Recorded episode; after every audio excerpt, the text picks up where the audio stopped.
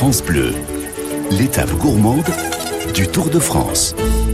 Et vous le savez, chaque jour, autour de midi 30, midi 35, on vous emmène sur la grande boucle. Alors on vous emmène, c'est surtout elle qui nous emmène, Nathalie Elal, qui est sur la route du Tour de France et toujours en quête de spécialités locales et surtout d'histoires, parfois improbables, pour nous raconter nos produits et l'origine de nos produits régionaux. Bonjour Nathalie Bonjour à tous Alors Nathalie, aujourd'hui direction l'Occitanie.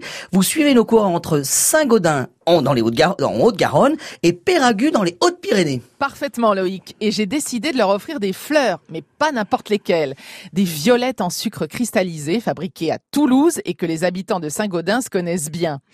La fleur qui apparaît dans les jardins français vers 1755 provient en fait d'Italie.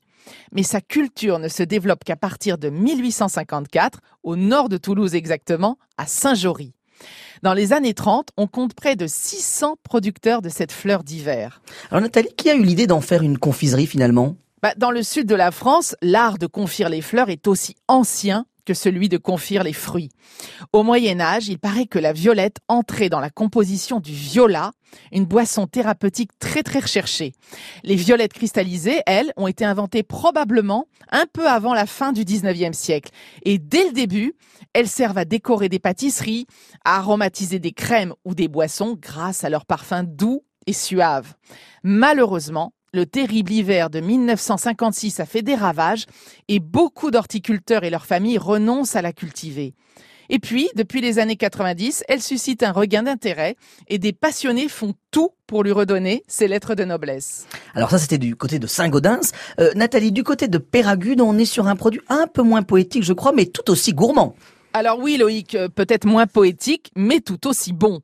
Le haricot tarbet qu'on appelle aussi lingot. Il est blanc et on le fait sécher avant de le mettre à cuire. C'est l'ingrédient absolument incontournable du cassoulet.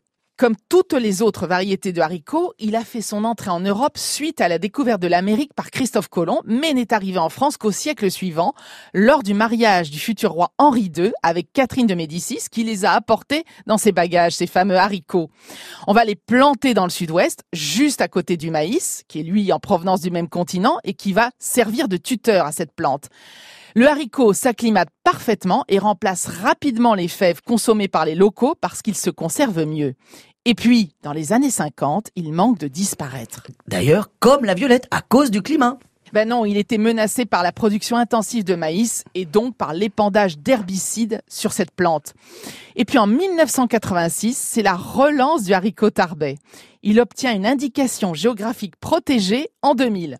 Maintenant, il s'exporte au Japon, aux USA, sur les plus grandes tables du monde. Et peut-être même que grâce au Tour de France et à ses cyclistes, il n'a pas fini de faire du chemin.